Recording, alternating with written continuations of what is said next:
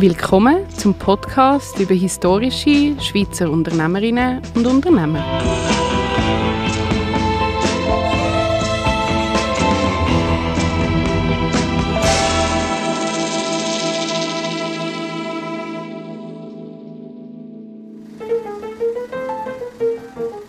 Auch sein Name ist breit bekannt. Der Gottlieb Duttwiller, geboren im Jahr 1888, ist nicht nur der Urvater der Migros, sondern auch Politiker, Journalist, Zeitungsverleger und einer der ersten, der sich in der Schweiz für das Frauenstimmrecht eingesetzt hat. Trotzdem ist natürlich auch in seinem Leben nicht alles rosig. Was für Herausforderungen das er hat meistern, für was er heute noch Kritik bekommt und wieso er als Marketingpionier gilt, erfährst du in diesem Podcast.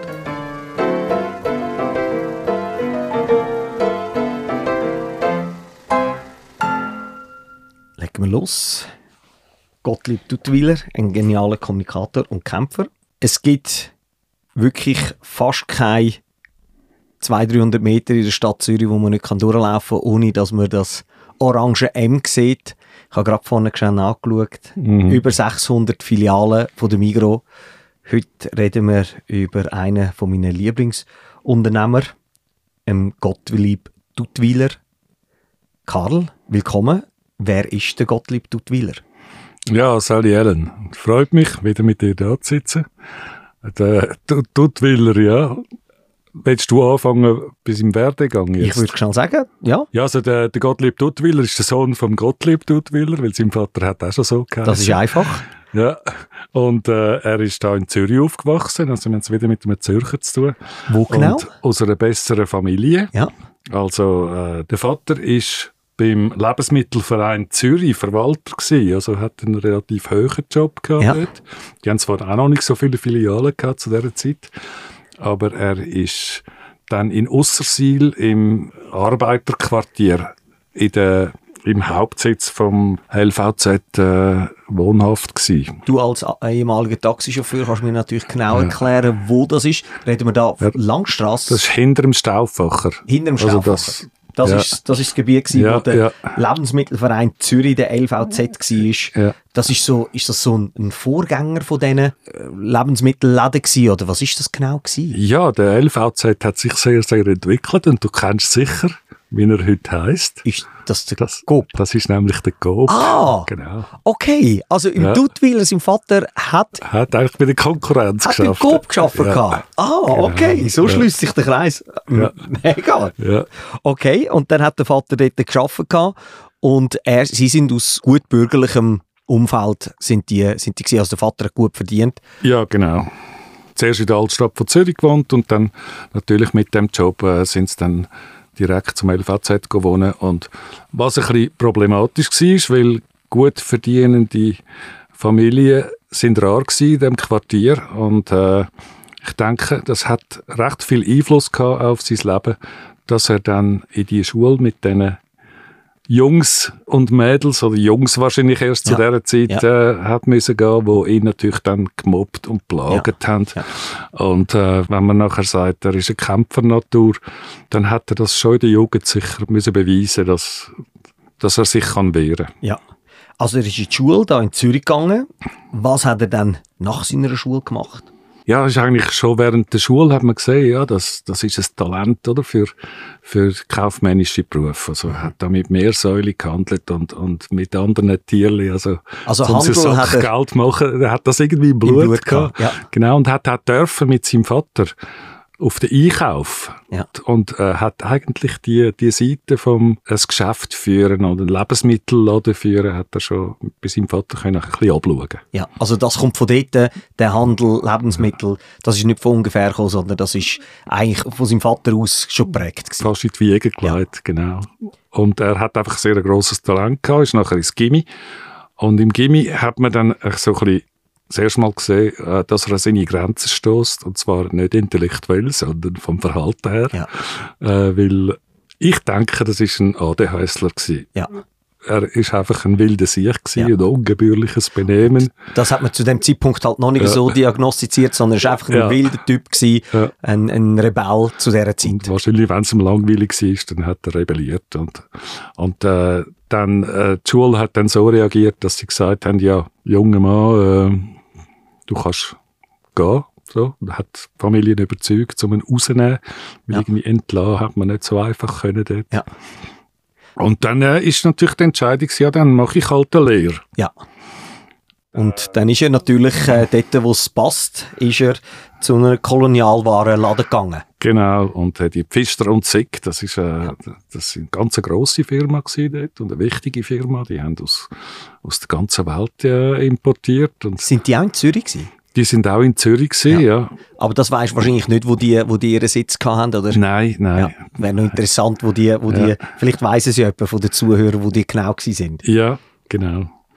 Und äh, hat dort die Lehre gemacht und dann gleichzeitig noch die Handelsschule. Und offenbar mit sehr viel Erfolg, weil er ist auch in der Handelsschule dann ein brillanter Schüler gewesen, also als Zweitbester vom Jahrgang abgeschlossen. Und äh, Pfister hat ihn natürlich dann auch, wo die Lehre fertig war, gern behalten in der Firma. Und das ist dann auch so passiert. Äh, am Ende wird er über zehn Jahre in dieser Firma dann Also er äh, ist dann dann Partner geworden dort beim, beim Pfister und Zick. Das ist ein bisschen später gewesen, Ja. ja. aber eigentlich noch, noch in sehr jungen Jahren. Ja, er ist dort, äh, ich habe da in meinen Notizen erst 20 gewesen, wo er nach Le Havre gegangen ist. Und nachher ist er dann Juniorpartner geworden, in sehr jungen Jahren. Also er hat das Talent für Handel und hat dann da auch so einen Direkteinkauf ohne Zwischenhandel. Das ist so eine von seinen Leistungen gewesen, die er dort gemacht hat, wo er gesagt hat, hey, da müssen wir den Zwischenhandel rausschneiden. Ja. Und nicht nur das, also er hat auch äh, offenbar äh, ein telegrafisches Sy- System dort empfunden, erfunden, damit man schneller kann bestellen und klarere Absprachen mit weniger Aufwand kann machen international. Ja, und da reden wir, der Zeitraum ist da 1900 Ja, acht in, in Le Havre. wo es noch wenig Telefon hat, oder hat, ich weiß gar nicht, ob das Telefon dort schon erfunden war, aber er hat dort, wahrscheinlich das Telefon schon erfunden, aber es ist noch nicht so stark genutzt worden und er hat dort dann angefangen, Innovation in die Firma einzubringen Ja, und ist dort dann aufgestiegen. ja, Er hat dann aber eine wichtige Person gehabt, wo sehr früh dann in sein Leben kam, 1913, und zwar die Adele Berci. ja. Wer ist Adele Berci? gewesen? Ja, der, der Duttwiller hat ja am, am See gewohnt, in Horgen, glaube ich, und da hat er jeden Tag den Zug genommen, zum auf Zürich fahren, und dort hat er seine Adele kennengelernt, wo da in der Saatgutverwaltung da von, von der Stadt Zürich geschafft hat. Und nach und nach, äh, ja, versucht ihr näher zu kommen. Sie hat zwei Jahre lang Nein gesagt, Ja. und dann äh, haben sie dann im 13. geheiratet. Und das werden wir nachher noch weiter hören. Also Adele und, und Frauen sind bei ihm sehr wichtig gewesen in seinem Leben und auch in seiner Karriere und äh, auch politische Karriere. Ja, Dann ist eine dunkle Zeit in Europa gekommen, 1914, äh, Weltkrieg, der erste Weltkrieg. Was hat er dort zu dieser Zeit gemacht gehabt, während der Kriegszeit? Ja, der Pfister schickt ihn auf, auf Genua, weil Genua von dem Hafen aus kommt eigentlich das meiste in die Schweiz, äh, so Güter vom alltäglichen Bedarf, weil äh, es kommt nicht durch Deutschland, es kommt dann gleich mal nicht mehr durch Frankreich. Und äh, der Weg ist eigentlich immer offen geblieben. Und äh, er organisiert dann nicht nur Import in die Schweiz für, für seine Firma, für Pfister und Zick, sondern auch für das Oberkriegskommissariat, was eigentlich geheim war zu dieser Zeit. Und man redet da von Riesenmengen, also irgendwie ein Achtel vom Kaffeeverbrauch von der ganzen Schweiz. Und, und auch bei Öl und Fett und sonnigen Artikeln äh, sind das riesige Mengen gewesen. Und ich nehme an, das ist wieder sein Handelstalent vorgekommen, weil da reden wir in einer Zeit, wo es nicht ganz so einfach war, Sachen zu importieren. Durch die Kriegssituation. Das ist schwierig vorstellbar. Das kann man vielleicht so in Teilen sich vorstellen. Äh, Ja. Jetzt mit dem Öl mit Russland, wie das, äh, das Ganze verkompliziert in der Phase, wo wir jetzt sind. Aber das ist dort äh, schon eine Meisterleistung gewesen. und dort hat er sich dann auch können weiter etablieren bei den Pfister und Zick. Ja, Und offenbar hat er das sehr äh, effektiv Ja. gemacht. Und ist dann dann vom Juniorpartner dann 1915 zum Partner. Und ja, das er hat dann, glaube ich, ein bisschen müssen drohen. Also er Ah, hat dann ja. mehrmals droht, äh, ja, wenn, wenn er mich nicht äh, als Partner nimmt, dann, Dann gang ich. Dann gang ich. Ja. Ja. Und er scheint dort ein gewisses Talent zu haben, dass sie gesagt haben, den müssen wir behalten, dem wollen wir eine Gewinnbeteiligung geben, sodass die Firma dann auch Firma Pfister und Duttweiler geheissen hat. Ja, genau. Der Sieg, äh, der hat sich dann auszahlen lassen Ja. und, und die Firma verlassen. Und er hat 23 Prozent an den Gewinn. von dem gehabt. Ja. Und da reden wir um 1917 herum und dort haben sie richtig viel Geld gemacht in dieser Zeit. Ja, du kannst heute sagen, wirklich despektierlich. Kriegsgewündler. Ja. Sie haben auf dem Buckel von der armen Leute eigentlich sie, haben sie ihren riesen, riesigen Reichtum angehäuft. Ah, weil es einfach die Leute, es hat kein, es hat kein Nahrungsmittel gegeben. Sie sind die Einzigen, die halt über den, den Genua-Weg das noch haben können offen behalten. Mhm. Ja. Und so hat er dann sein Vermögen gemacht, sein erstes. Ja. Und ich weiß jetzt nicht, wie viel das er hat, aber man hat gesagt, er war steinreich. gewesen. Ja. Und das hat ja dann auch gelangt, um die berühmte Villa in Rüschliken zu bauen. Ja, das ist äh, auch sehr extrem gewesen. Also die Villa ist schon mal äh, sehr luxuriös und groß. Und dann äh, das Zweite ist, er hat äh, containerweise hat er italienische Antiquitäten auf Rüschliken gebracht, äh, um die einrichten. Also Ja. das war halb Schloss gewesen. Also, Also die Bescheidenheit, wo man heute vielleicht das Gefühl hat, Ja. dass er, das kommt ja dann ein bisschen später, das äh, hören wir dann nachher. Aber zu dieser Zeit ist er, ist er nicht so bescheiden gewesen, sondern grosse Villa, Antiquitäten, viel Kohle gehabt. ja. Aber das ist nicht immer so dann gelaufen. Also 1917 ist er Partner, äh, 1915 ist er Partner geworden. 1917 ist das sehr gut gelaufen. Was ist dann passiert? Dann ist der Krieg fertig gewesen. Und dann ist die Nachkriegsdepression gewesen. Ja. Also ich habe den Dollar letzte noch angeschaut. Ich Ja. wollte wissen, wie viel die Forte, die er Ja. nachher gefahren hat, äh, äh, gekostet haben zu selber Zeit. Und der ist da fast auf die Hälfte von seinem Wert gesunken, Zu zum. Beispiel. Ja. also, und äh, es hat einfach sehr viele Leute gehabt, wo, wo kein Geld gehabt haben. Die Preise sind zusammengebrochen. Und äh, sie haben viel zu viel Lager gehabt. Ja, glaub, das hat ihnen vor allem den Hals umgedreht, dass, Ja. dass sie einfach übervolle Lager gehabt haben, die sie zu einem höheren Preis eingekauft haben und, und jetzt nicht haben können mit Gewinn verschuten. Und während dem Krieg ist das gut gegangen, aber nach Kriegsende ist das alles zusammengefallen, die Depression, Mhm. zu viele Lager gehabt. Also klassische unternehmerische äh, Fehlleistung, wo dort, man hat Mhm. dann viel zu viel gehabt und dann ist er, ist die Firma Konkurs gegangen. Ja, sie hätten eigentlich äh, müssen Konkurs machen. Es ist auch noch interessant in dem, in dem Zusammenhang, dass der Rudolf Peter, da, sein, sein Buchhalter, der nachher das Leben lang bei ihm eigentlich Ja. bleibt, dass er den gebeten hat, doch die Firma zu untersuchen. Ja. Und die, der hat dann festgestellt, dass sie massiv überschuldet ist und dass es besser ist, zu liquidieren. Zu liquidieren. Weil ja die beiden Partner recht viel, recht viel Geld auf der Seite gehabt haben, haben sie das im Nachhinein, muss man sagen, sehr sozialverträglich äh, Ja. über die Bühne gebracht. Ja. Es scheint keine äh, Gläubiger zu haben, die da auf Schuld sitzen geblieben sind.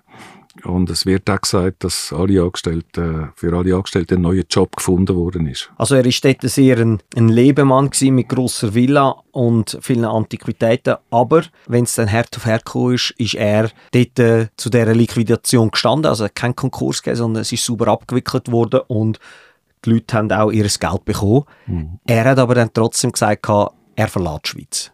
Er? Ja, er hat seine Villa natürlich auch müssen verkaufen. Er hat seine Ah. Kunstschätze müssen Ja, verkaufen. das hat er alles verkauft, Ja. also die hat gar nicht mehr, kurze Zwischenschub, hat er die dann wieder können zurückkaufen später, oder? Nein, es ist dann Ja. ganz in eine andere Richtung Ja. gegangen. Immer noch zu Rüschliken, aber in eine ganz andere In eine Richtung. andere Richtung. Ja. Dann ist er 1923 ist er nach Brasilien gegangen. Ja, er hat zuerst natürlich versucht, wieder ein bisschen das Vermögen auf, Ja. äh, aufzuhäufen. Er ist, er ist ja wahrscheinlich nicht ganz mittellos Ja. aus, dieser, aus dieser Geschichte rausgekommen und muss sagen, die Familie von seiner Frau hat auch Geld gehabt. Ja. Also das ist auch eigentlich eine reiche Familie gewesen. Ja.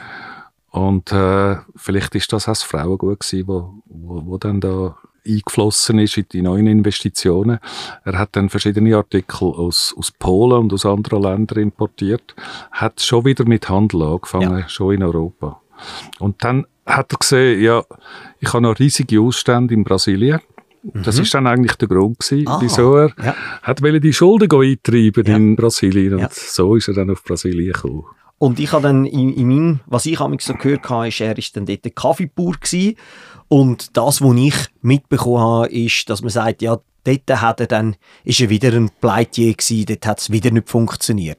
Aber nach deiner Recherche ist das gar nicht der Fall Ich gewesen. glaube, es war ein bisschen anders. Gewesen. Also, es war nicht nur Kaffee, gewesen. hat äh, Reis, Bohnen, andere Artikel haben die produziert, er hat sogar Kaffee gehabt und man redet da von 4000 Hektar. Also, es ist, Nicht wirklich, wenig. Das ist eine riesen Fazenda, wie sie wie sie gesagt haben. gewesen. Und äh, er hat auch gesagt, äh, er möchte mal die Produzentenseite kennenlernen. Ja, Weil er ja immer nur auf der anderen Seite ja war immer im Handel war. vom Spiel. Ja. Aber dann hat er Brasilien verlassen und es hat Und- nichts mit dem Das ist eigentlich ein, ein tragischer Grund, ja.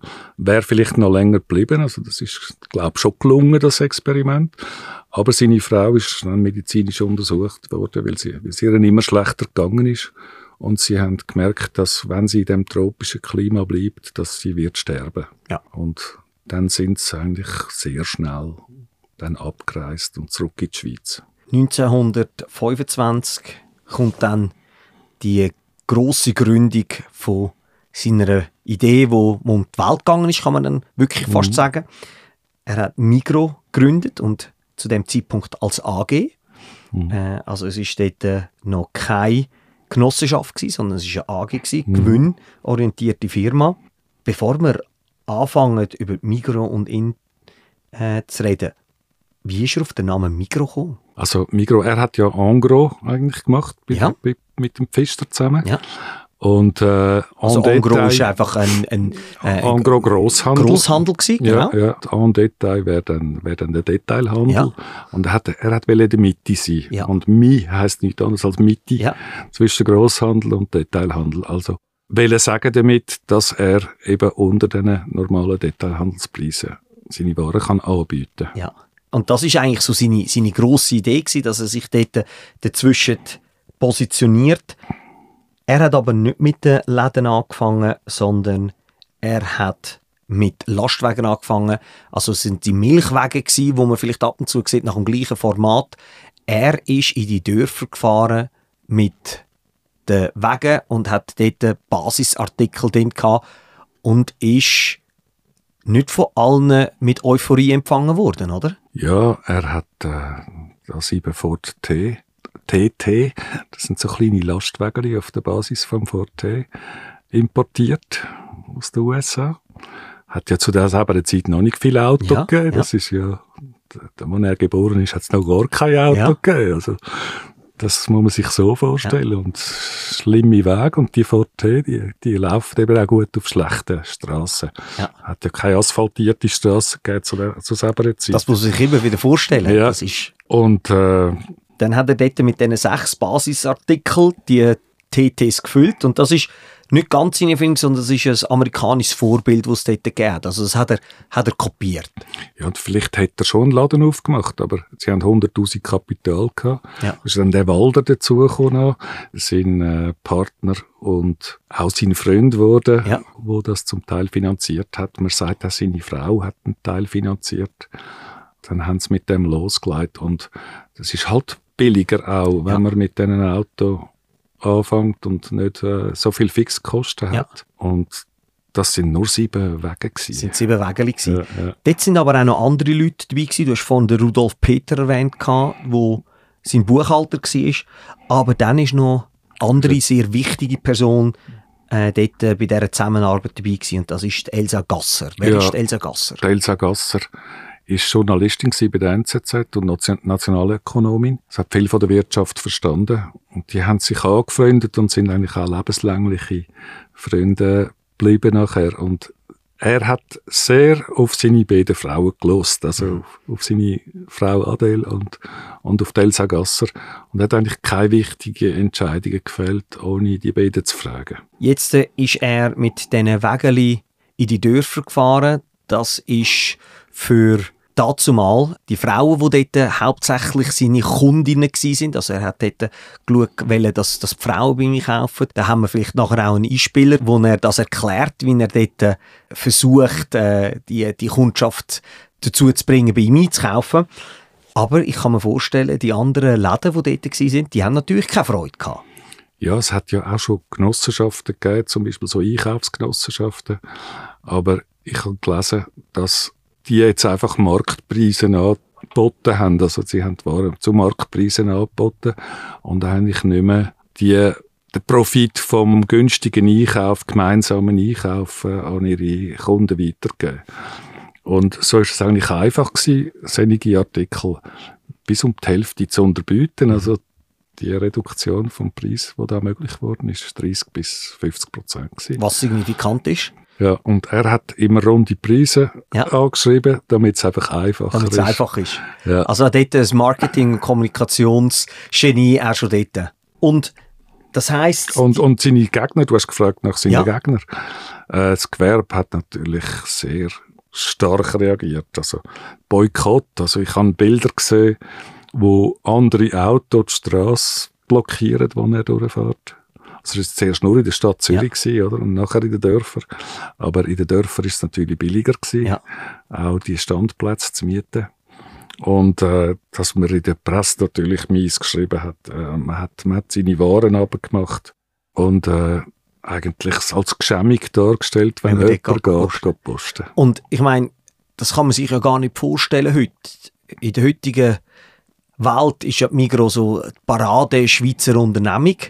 Aber zu dem Zeitpunkt, 1925, 26, sind, haben die Leute ihn boykottiert und da sind die Leute auf die Straße gegangen und das Gewerbe hat gesagt, der macht etwas Verwerfliches dort. Mhm. Ja, und er, er hat natürlich auch das Talent gehabt, dann sich darzustellen. Also, also er, er, ist, er ist dort schon König der Hausfrauen genannt ja, genau. worden. Ja.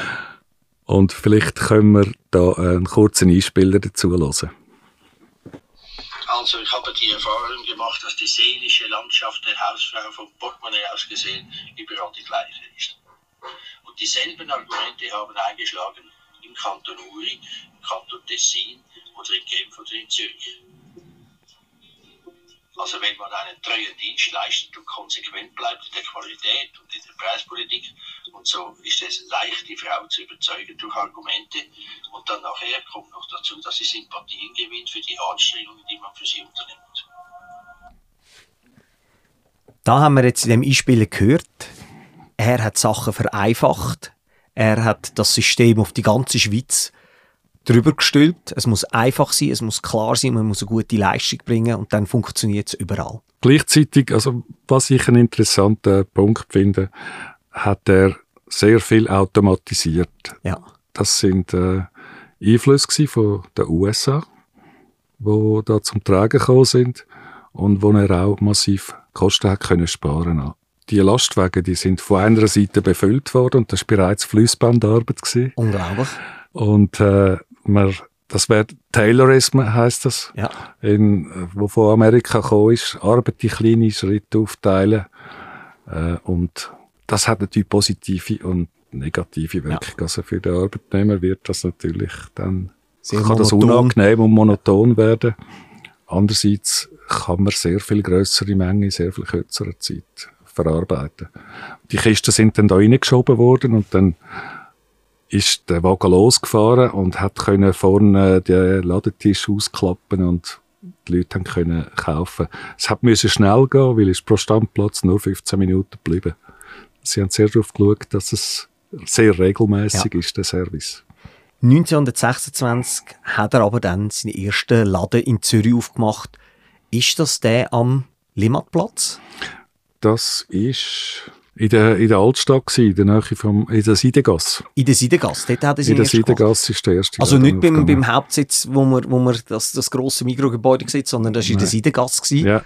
äh, in, der, in der Altstadt. Drin. Dort hat es dann aber erst richtig angefangen mit dem Radau. Die Leute haben das überhaupt nicht gut gefunden, das Gewerbe hat das nicht gut gefunden. Und dann ist er auch boykottiert und verleugnet worden. Du hast mir dann erzählt, es hat dann dort ein sogenanntes Filialverbot gegeben 1933. Was ist das denn genau gewesen? Also es war ein Verbot gewesen, schweizweit, äh, dass Unternehmen neue Filialen dürfen auftun. Also dann hat es einfach geheißen, Unternehmen dürfen keine neue Filialen aufmachen. Ja. Und das Gesetz ist einfach gegen Migro. Mhm. Das, das ist gegen Migro ja. Und das hat man dort so interpretiert und das macht auch Sinn und hat ihn natürlich entscheidend bremst. Wobei sind natürlich dann schon hunderte von, den, von seinen äh, Lastwagen rumgefahren in der Ja. Schweiz. Hat trotzdem können weiterarbeiten hat aber gesehen, ja, äh, ich kann für die nächste Zeit nichts machen. Und dann hat es so wie zwei Schienen gegeben. Die eine ist dann der politische Kampf gewesen, wo gestartet ist. Äh, Ja. Dass er dann einen Prozess geführt hat und sich gewehrt hat. Und, Zu Recht, oder? ja, und Zeitungsartikel geschrieben hat und Petitionen gemacht, um das Filialverbot wieder aufzuhören, allerdings ohne Erfolg. Ja.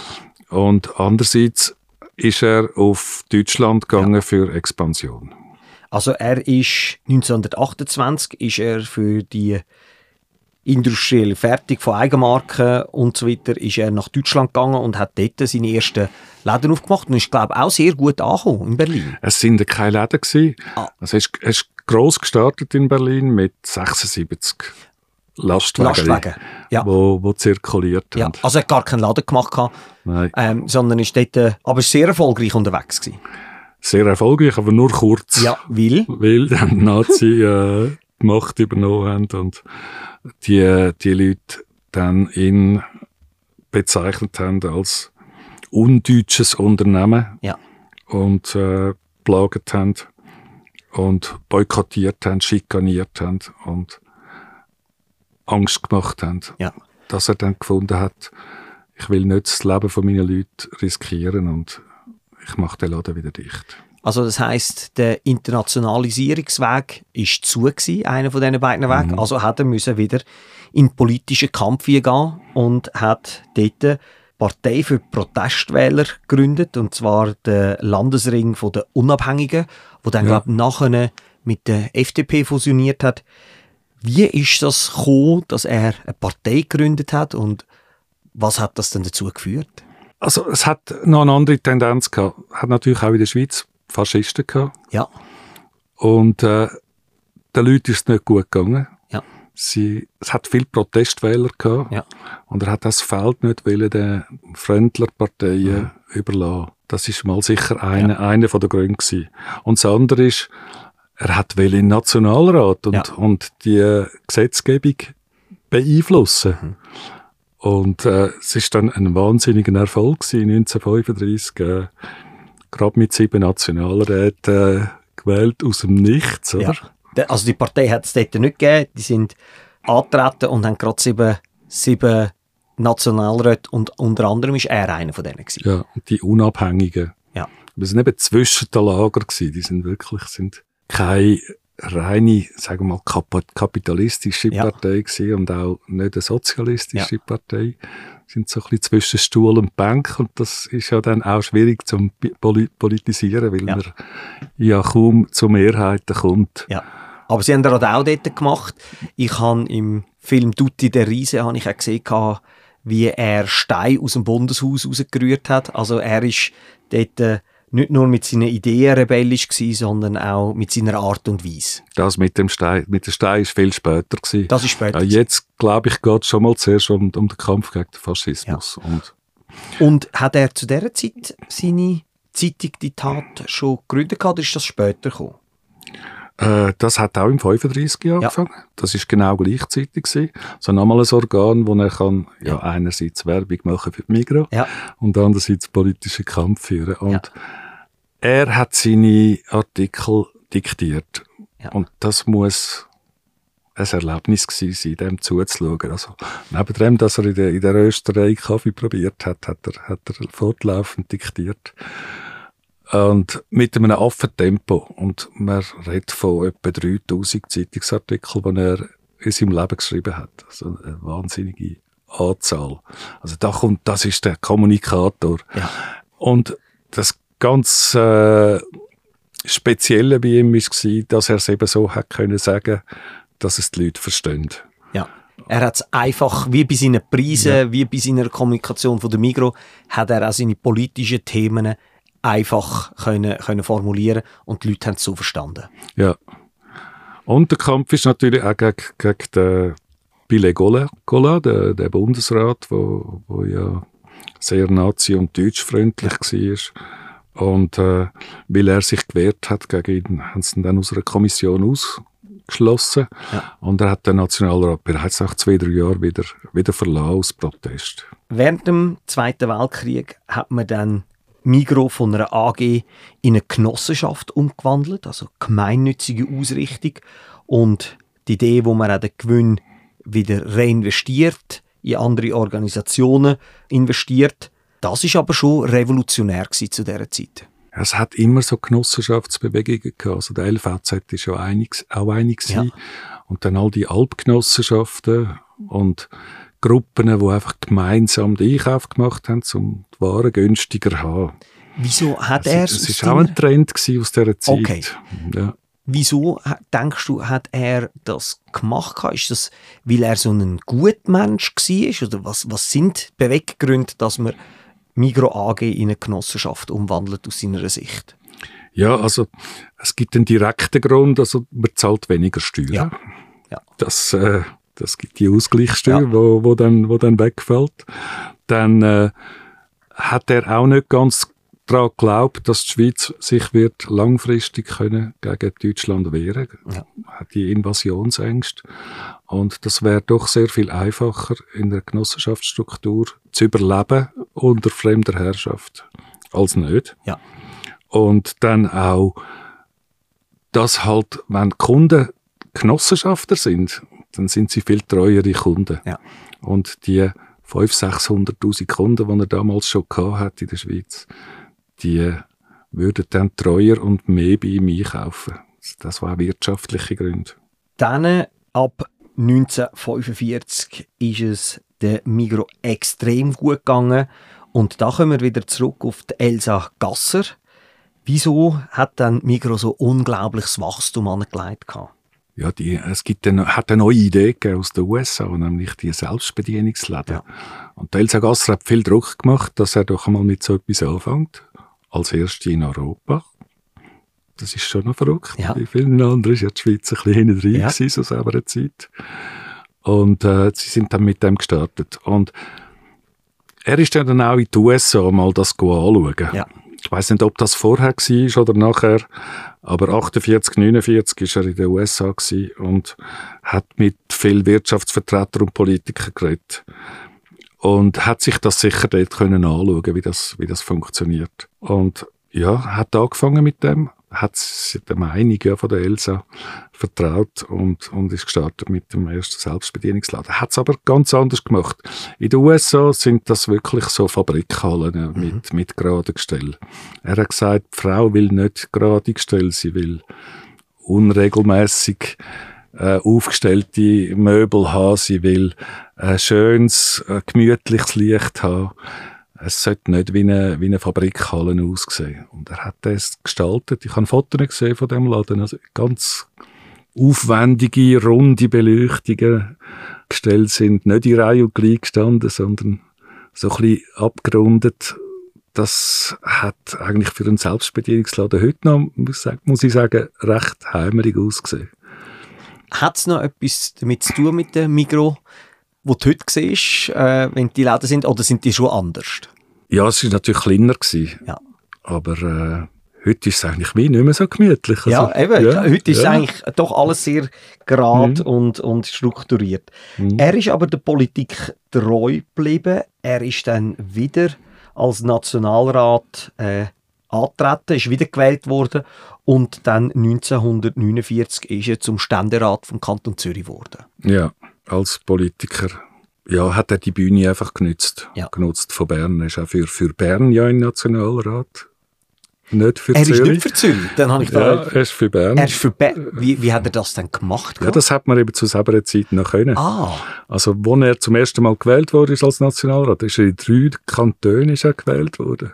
ah, wirklich? Ja, ja. Ah, dann hast du einfach irgendwo einen Da Kanton hast in können jedem antreten. Kanton können, können aufstellen. Ah, dann ist er für Bern er im Dings gewesen, al- als Zürcher für, für Bern.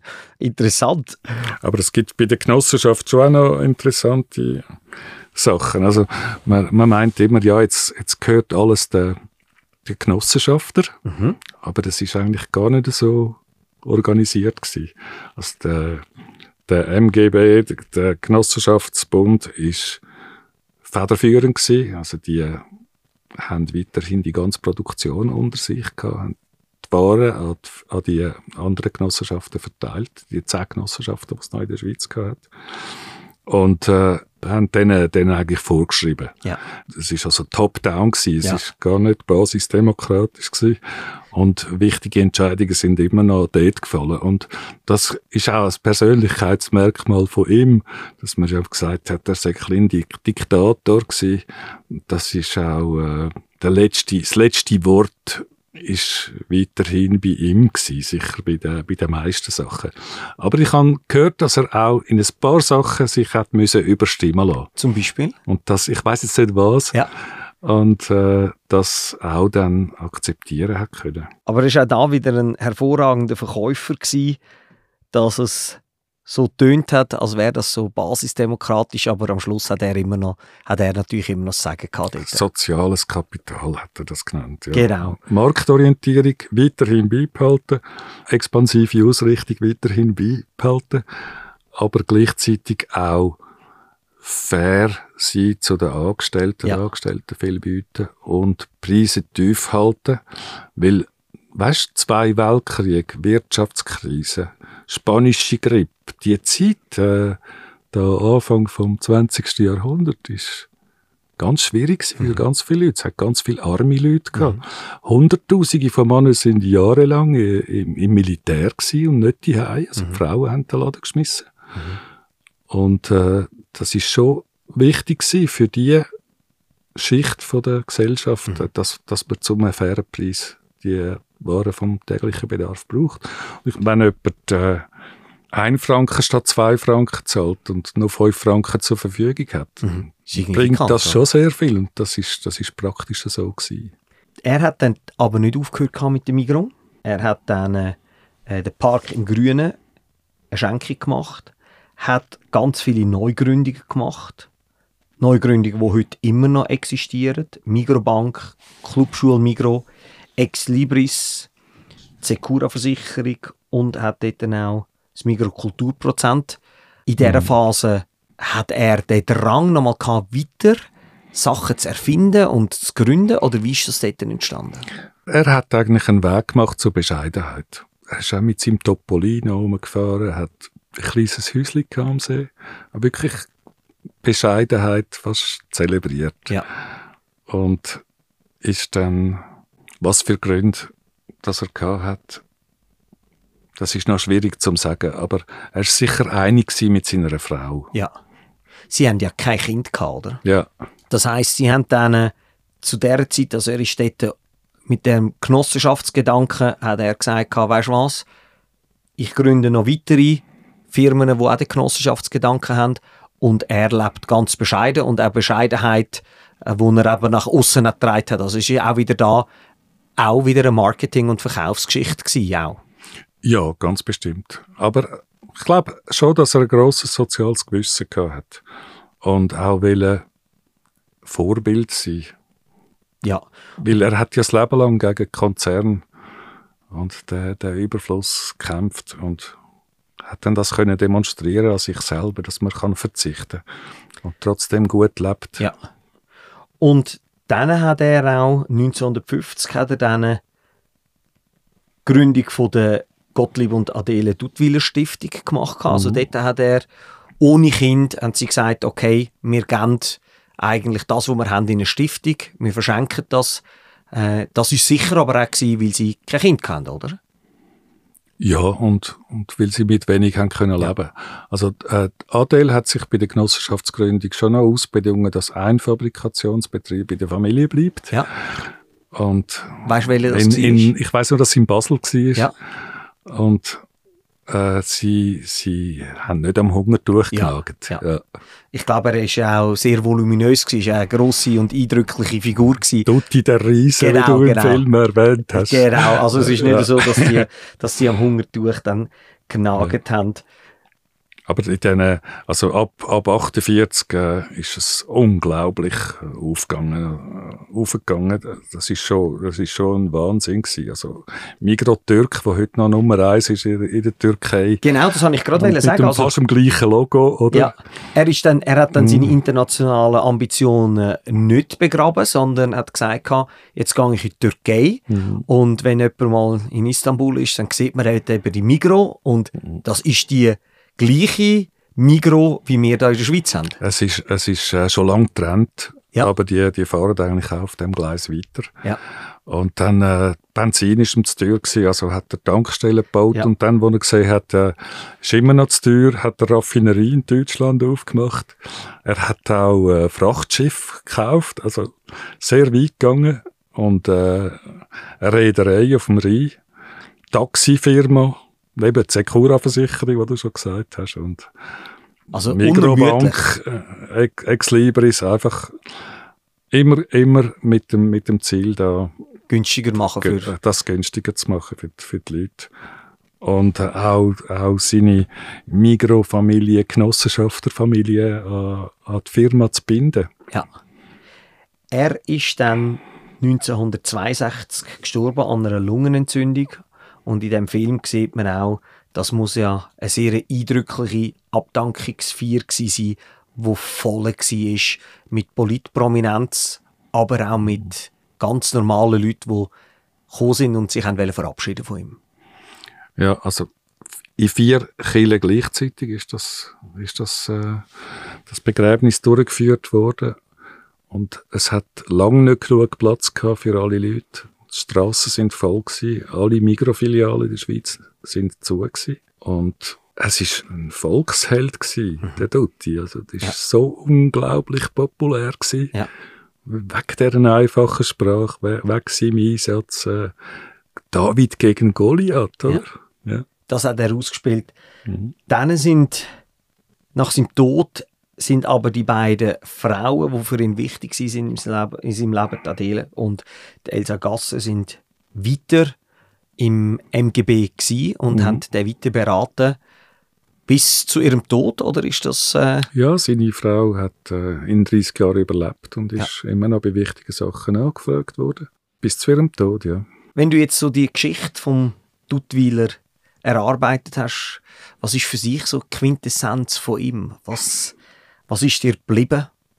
Für mich so eine Geschichte vom Saulus zum Paulus auf, mhm. auf eine Art. Ich mag eigentlich so Leute, die die auf andere hören auch, mhm. wenn sie jetzt äh, sehr als Herrscher sich, mhm. sich präsentieren und Ideen aufnehmen und, und versuchen lebenslang zu lernen. Mhm. Und das ist bei ihm sicher so gewesen.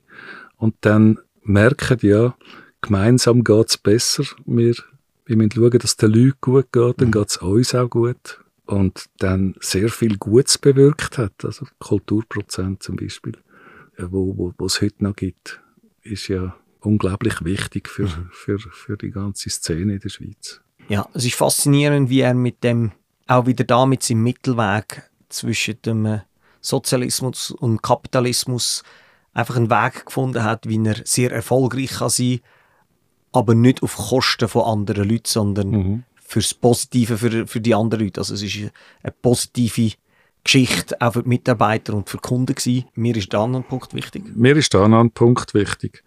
Äh, die Frauenförderung. Ich meine, er hat das Leben lang von seinen, von den Hausfrauen, die bei ihm gekauft haben, profitiert. Und in diesen 15 Thesen, die er aufgestellt hat, steht auch drin, dass Frauen gefördert werden mhm. Es ist eigentlich bis heute nicht realisiert. Das ist irgendwie ein bisschen traurig. Ja. Sie haben heute auch noch im Kader 120 Prozent Frauen und insgesamt äh, in den oberen Stellungen 30 ja.